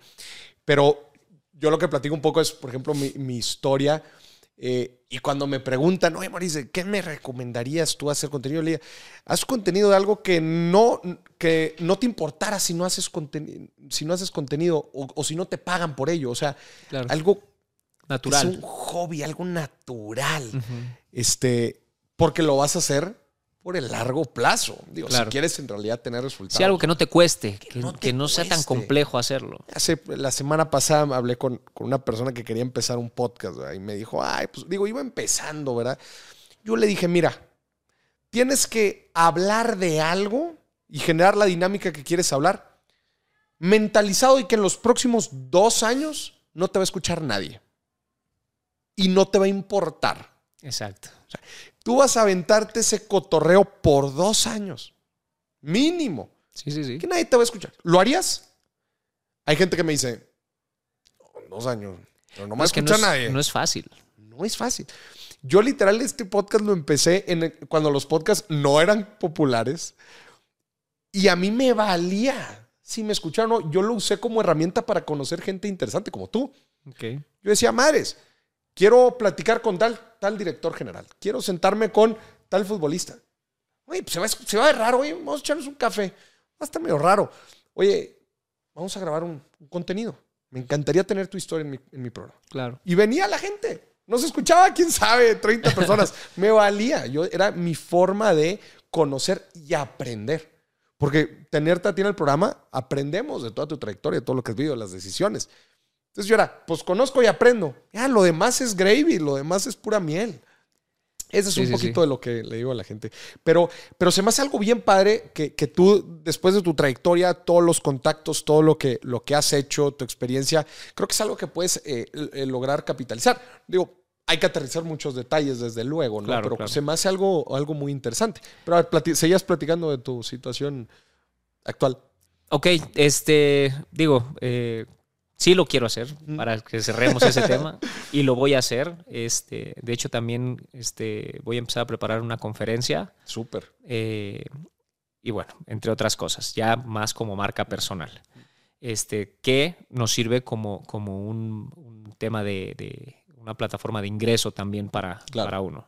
Este, y bueno, hoy mi situación eh, financiera, por llamarlo de alguna forma, pues es eso, son los hoteles, es el despacho de arquitectura, es eh, que estoy saliendo o, volviendo al, mundo real, ¿no? Después de haber vivido esta parte como futbolista con un ingreso, con... Hoy en día no, no, no percibo lo que yo percibía como futbolista, no es, no es fácil. Pero mi meta, obviamente, es volverlo a percibir y más, pero ya con unas bases, ya con otro tipo de, situaciones.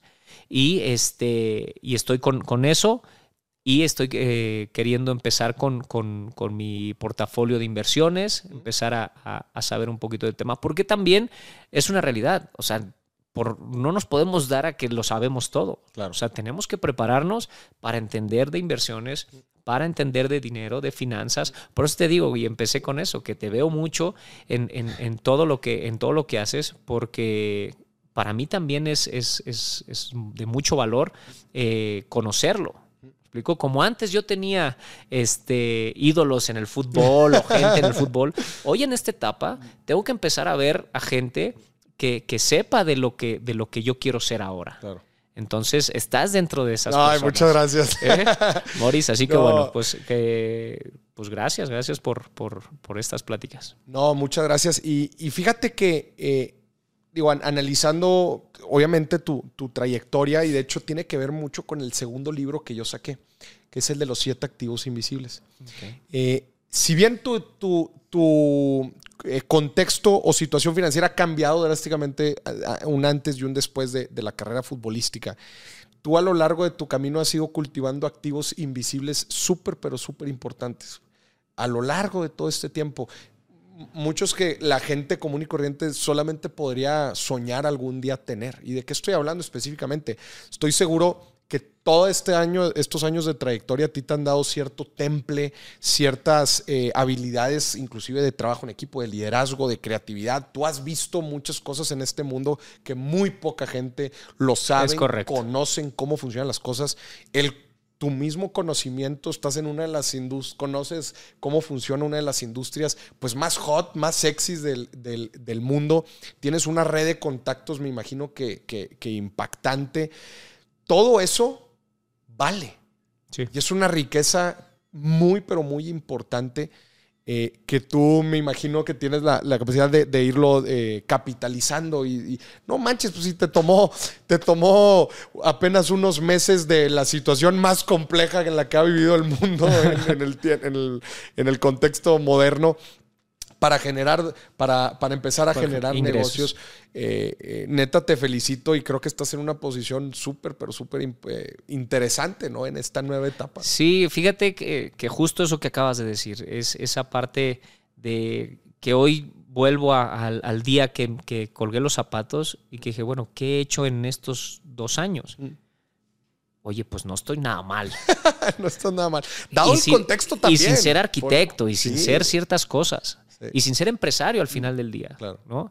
Este, pero la, la- lo que te decía, moverse, o sea, estar y, y activarse para, para, para salir adelante. El problema es que muchos o tenemos miedo o tienen miedo. Yo hoy en día no tengo miedo. No. No tengo ¿Lo miedo. llegaste a tener? Sí, pero creo que cuando iba a tirar un penal en algún momento y cuando lo metí se me quitó todo el miedo. Después dije, ¿Da miedo tirar un penal? Sí, no, me imagino. pues me gustaría que, que estuvieras una vez en una situación de esas. A ver, ponte, güey, a tirar uno a ver si no El te penal, el penal más, más- o sea, y hablo de este, de un penal en, en- en concreto, fue en la final Cruz Azul Toluca. Ok, Eh, ya estábamos en muerte súbita ya. y ellos ya la habían metido. Híjole, y te tocó a ti. y me toca tirar a mí. Este. Más bien, ¿Qué era? me mandaron a tirarlo a mí. Era, Era que el tiro sexto, séptimo. el, el sexto de nosotros. Y ellos ya lo habían metido. Te mandaron dijeron, órale, vas. O sea, era un penal que realmente, pues, tenías más que perder que de ganar. O sea, si lo fallabas, se acababa. Sí, sí, sí. Si lo metías, pues sí, sigue. Era final, dijiste. Era la final. Cruz Azul Toluca. No, no puede ser. Ya de vuelta. Ya, no, ya. Ya era lo ya. último. Ya, ya, ya, ya. Bueno, entonces, Sí, claro, tienes Vas- muchísimo más vas, Lugo. que ganar. Sí, pues el que se sienta con confianza y yo veía como los de experiencia, algunos se echaban para atrás así como no queriendo saber nada. Esa es la instrucción que dan. El que se sienta con confianza levanta la Claro, mano. es que ya normalmente se dan los primeros cinco. Sí, Sí, Eso sí los ubican. y después pues es Órale, el que se ponga. el que Ya tenga... no pueden repetir. Ya no pueden repetir. No, ya no pueden. Tienen que tirar todos. Entonces, este, vas, Lugo, sí, tú tíralo. Y yo ya, sí, tú, Lugo.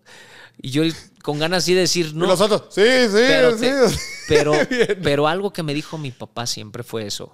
Este, tú no tengas miedo a, a lo que sea. Inténtalo, tíralo. Si lo fallas, si lo metes, si lo que sea, ya, ni modo. ¿Me explico? Por, pero prepárate para que lo, lo puedas hacer bien. De la mejor. ¿no? Entonces, yo siempre me acostumbré a decir sí, sí, yo lo hago, sí, yo voy. Y ahí lo dije, dije, bueno, va, yo voy. Bueno, ¿cómo te explico? Que la cancha, para, o sea, para llegar al penal, Iba caminando y de repente sentía que se me iba haciendo lejos. De media cancha, De media cancha al penal. Al punto penal. Y entonces empiezo a trotar, porque dije, no, como que ya me tardé un montón en llegar. Yo sentí que iba lento, lento. Entonces ya corro, agarro el penal, agarro el balón, perdón, lo pongo en el penal. Ahí tengo el video. Era, Este, era en el. en el, ¿La bombonera? En la bombonera. Pongo el balón, me echo para atrás y veo cómo la portería se empieza a hacer chiquita y el portero grande. Digo, no veo dónde tirarlo. Pero es que es real, o sea, así, así pasa. Así pasa. Era mi primer, pina- mi primer penal en una final. Era el primer penal. Era el que primer tiraba. penal que tiraba. Oye, también el ahí los del equipo no manches, pues, es el primero. Así que bueno. Suerte principiante. Entonces, este. Lo pongo y el balón se empieza a mover. Se caía y se caía. Y yo, ay, mamá. Lo, lo paro, me echo para atrás, tomo aire, escojo un lado y lo tiro. El portero, que era Cristante en ese momento, se avienta para, para el otro lado y el balón entra aquí. Fu. Haz de cuenta que es una liberación de, de todo. Brutal. No, no, no. Me temblaban las piernas, este, tenía escalofríos, todo, todo las sensaciones que te puedas imaginar. Entonces, por eso te digo que después de tirar un penal, ya no tienes miedo. Ya, no, se te acaba. Lo que pasa que, eso. sí, sí, y, y creo que esa fue la clave, que yo no me puse a pensar el qué podía pasar si lo fallaba. Ahí es donde tú pierdes completamente la concentración. ¿Qué te imaginabas? No, yo dije, lo tengo que meter aquí y ahí. Ya no, No pensé en nada más. más. No pensé en nada más. Gracias a Dios no se me cruzó el pensamiento de, ¿y si lo fallo? Perdemos. Y vas a ser el culpable. Y vas a, o sea, por ti va a perder el equipo. O sea, un montón de cosas. Y entonces, este, qué bueno que no se me cruzó porque sí te quita concentración. Te Te, saca la fuerza de las piernas, o sea, todo. No, y como dices, empiezas a temblar y sacas un tiro. Sí, sin fuerza. No, y es que estás hablando de la final de regreso, muerte súbita, tu primer penal. Pero pues felicidades. Sí, Qué bueno que, sí, bueno que Y, salió y fallamos el, el que siguió. El, el que siguió falló. Ahí, ahí sí estaba uno de los experimentados, ¿verdad? Que dijo, bueno, ya me toca a mí, tiro Lugo. Sí, sí, sí, sí. sí. No, oye, pues qué fregón. ¿Y qué viene, qué viene hacia adelante? ¿Qué, ¿En qué traes la mira? Ahora está, estamos cerca de terminar el año. Eh, ¿qué, qué viene para, para, para el próximo año? Pues bueno, quiero, quiero terminar de, de capitalizar lo del despacho de arquitectura, Mm. sello 23, y, y los hoteles. Ok. Acuérdate que, que independientemente de que, entre comillas, la pandemia ya terminó, seguimos en una situación compleja Media y en una ¿no? situación donde todavía no se activan ciertos eh, puntos de, de- de la economía. El, el- el sector turístico, eh, pues después de la pandemia se ha visto Ha afectado estado muy afectado. se ha visto afectado, quieras o no quieras. Entonces, este, estamos ahí en, en- en ese, en esa lucha por, por tratar de levantar los, los, los hoteles y, y dejarlos ya funcionar este, libres, ¿no? O sea, ya dejan, ya son, son negocio, pero aún no como, Todavía falta llegar al. aún no como, como tendrían que ser, pero, este, pero son una, una, un- una gran oportunidad de negocio. En cuanto todo esto pase un poquito más y se empiece a activar, sé, sé que va a ser un- una buena inversión. Entonces, solidificar un poco eh, Sí. estas, estos inversiones. esto- estos proyectos. Y eh, empezar a, a hacer mi portafolio de inversiones. Quiero empezar a entrar a ese tema. Oye, fútbol, eh, volver a algo del fútbol, ¿no te interesaría en algún, de alguna Mira, forma? Eh, sí, pero más como hobby que por una no- necesidad. Que por una necesidad. O sea, no, no para un trabajo específico. Te voy a decir por qué. Porque si, si hoy en día tú no tienes la relación para poder estar en el, en el top, de ahí para abajo, Es- económicamente no, no- es, no es atractivo. No es atractivo. Entonces, eh, podría decir, ¿sabes qué? Pues voy a estudiar para entrenador y voy a empezar con, con fuerzas básicas y a lo mejor agarraré la sub 13, la sub 14, pero si tú volteas a ver el fútbol mexicano hoy en día, ¿cuántos entrenadores mexicanos hay? Sí, hay un- y, y cómo es la oportunidad para esos eh, entrenadores mexicanos, hablando de, de ser director técnico. Pues el- la oportunidad está, está, com- está compleja. ¿Y cuántos no quieren ser quieren ser entrenadores? entrenadores, o sea, claro. de todos los, una de carrera, los- futbolistas, del, del 100% de los futbolistas que se retiran, un 60% quiere ser entrenador. Estudia para ser entrenador. Ya. Sí, como dices, no sé ¿cuántos llegan a las... A, las, eh, ¿A pues, dirigir? A dirigir y a dirigir en los, en los niveles... Donde hay dinero. Los que estás platicando. Donde hay dinero.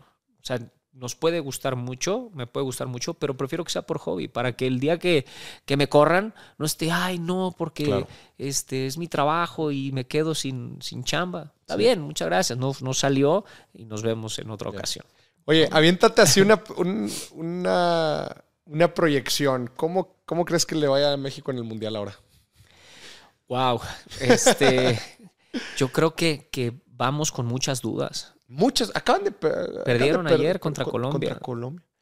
Este, vamos con muchas dudas porque no se ha logrado ver un México sólido, ¿no? Sólido, eh, completo. Eh, creo que hoy en día en, el fútbol la carencia de futbolistas mexicanos en, México, en la primera división como tal, está cobrando factura a las, a las elecciones. Claro. Tanto así que, no, calificamos a las Olimpiadas. Este, calificamos al Mundial, sí, pero porque siempre es como, bueno, estuvimos en algún momento fuera. No sé si recuerdas. Sí, sí, sí. Pero, pero es una, es, claro que, a la selección le faltan jugadores, eh, opciones. ¿Cómo es la regla ahorita? Eh, la regla de los jugadores mexicanos está muy ligera, ¿no? Que son, tienes, tienes que alinear. No sé si Ok, este, a ver si no recuerdo mal. ¿Tres? Me ha alejado un poquito. Pero según yo sí. Creo que pueden jugar. Es que Tigres ahorita se metió en un problema hace poquito. Creo que pueden jugar ocho o algo así. Siete, siete u ocho en cancha, extranjeros. Y lo demás tienen que ser mexicanos. Ajá, entonces tienen que ser como tres mexicanos alineados. O ¿Tú crees que sí sería una buena política eh, aumentar ese número? Antes eran más, tengo entendido. Ah, sí, es que antes eran menos extranjeros. Menos extranjeros. Yo no estoy en contra de los extranjeros, siempre y cuando sean mejor. Mejor que, los mexicanos, claro. Exactamente. Y creo que por ahí es donde, donde hoy no, todavía no está así. Pero este. Pero sí creo que el regresar a dar más oportunidad a futbolistas mexicanos va a ayudar en mucho a que haya más opciones para la selección mexicana eh, y que haya más opciones para los mismos clubes para vender jugadores a Europa. Hoy en día tenemos, sí, jugadores, pero pocos son los que son figuras en sus Relevantes, claro. Buenísimo. Oye, Gerardo, pues qué, qué, gusto tenerte aquí en el programa. Gracias por, toda, por toda la carnita. Espero te la hayas pasado bien. No, muy bien, muy bien. Muchas gracias. Este, Hoy, hoy, en esta nueva etapa, este tipo de programas me encantan. No, qué, qué fregón. Y, muchas felicidades por toda tu trayectoria. Eh, Gracias. por todas esas alegrías que nos, que nos causaste a nosotros como afición. Por todo el, Por, por, el nivel que, que, mantuviste, por la longevidad de tu, de tu carrera. Y porque estoy seguro que en esta nueva etapa este, te va a ir muy bien. Vas a tener mucho éxito y gracias pues por compartir aquí con nosotros en Dimes y Billetes. No, pues muchas gracias, gracias. Soy novato en esta, en esta nueva etapa. Pero lo has hecho bastante bien. Pero ahí vamos. ahí vamos. muchas gracias. Y a ti que nos estuviste escuchando y viendo, esto fue otro episodio de Dimes y Billetes. Acuérdate, hoy es el primer día del resto de tu vida financiera.